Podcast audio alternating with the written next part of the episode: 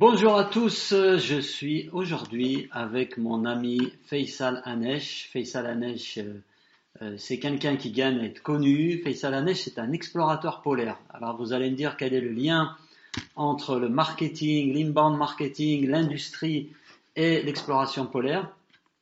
Ben, en fait, il se trouve que Faisal, il y a quelques, il y a quelques mois, il a lancé son, sa propre activité et j'avais envie de lui poser euh, quelques questions. Euh, qu'on va partager avec vous sur, euh, sur cette petite vidéo.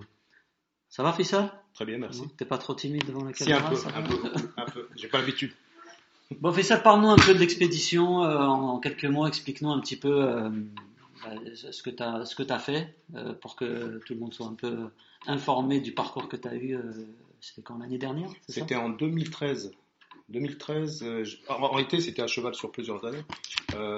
2013, 2014, 2015. Ok. Donc, tu as eu l'occasion d'organiser une, expédition au pôle sud, au pôle nord puis au pôle sud. Et en fait, tu es le premier euh, explorateur à avoir euh, fait les trois pôles, enfin les deux pôles, mais euh, la même année, c'est ça? Exact. Dans quelles conditions? Mauvaise. Très mauvaise. très difficile aussi, physiquement, psychologiquement d'abord et ensuite physiquement. Et puis après, bah, il y avait les conditions météo. Et ce qu'il faut bien dire, c'est que l'expédition elle a été faite sans support, euh, tout seul, avec un traîneau de combien de kilos euh, Au départ, 180 kilos. 180 kilos, avec une simple voile, voile pour, pour euh, compagnie. Et je crois que tu as battu le record quand tu étais en Antarctique, avec les, mauvaises conditions que tu as eues, de l'expédition la plus longue ah. réalisée par quelqu'un de tout seul, sans support, en Antarctique, c'est ça? Par le français. Par le français. Je suis le français qui a fait l'expédition solitaire et sans support la plus longue jamais réalisée. Ok, alors moi ce qui m'intéresse, c'est euh, qu'est-ce que euh, cette expédition, ces, ces, voyages que tu as fait au pôle tout seul dans des conditions extrêmes, qu'est-ce que ça t'apporte au quotidien par rapport euh, au business que tu as monté? Alors déjà, les expéditions, avant les expéditions, il y a la préparation. Et la préparation, bah, il faut rassembler, faire du founding. Hein. donc il faut trouver de l'argent, il faut trouver des, des, partenaires équipements, etc. Et donc tous les jours, on essaie, moi j'essaie de me placer comme objectif de faire un, pas, même un petit pas vers euh, l'expédition. D'accord. Voilà. Ne jamais reculer, ne jamais faire quelque chose en négatif, mais toujours quelque chose en positif. C'est un parcours qui ressemble à celui de la, création d'une entreprise. C'est exactement la même chose. Voilà. Au début, c'est très poussif, c'est difficile, et puis après, il y a des. Au bout d'un certain moment, ça commence à aller un peu tout seul. on a assimilé plein de choses euh, depuis. Mais... C'est quoi le budget d'une expédition au pôle sud, par exemple? Alors, expédition au pôle sud, euh, moi déjà je peux donner le chiffre pour les deux expéditions. Et les trois, parce que j'ai eu trois, j'ai eu un accident sur la deuxième, donc j'ai réitéré euh, euh, l'expédition. Et c'était un budget en tout de 120 000 euros. 120 000 euros, ok.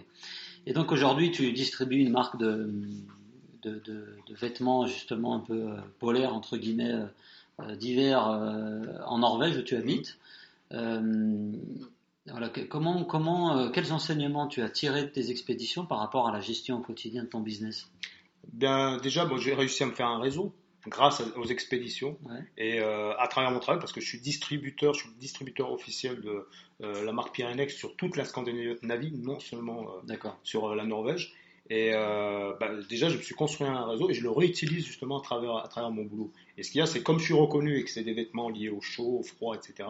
Bon, je suis reconnu euh, à, travers ça. Bon, bah, les gens, ils ont un peu, quand même, ils ont confiance à ce que je dis.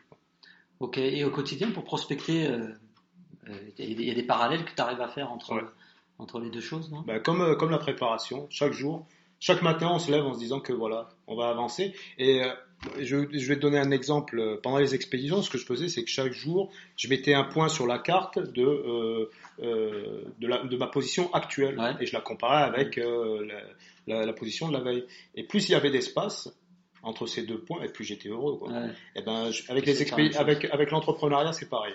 En fin de journée, je regarde ce que j'ai fait dans la journée et voilà, je compare avec la veille et puis je me dis bon ben voilà, c'est satisfaisant.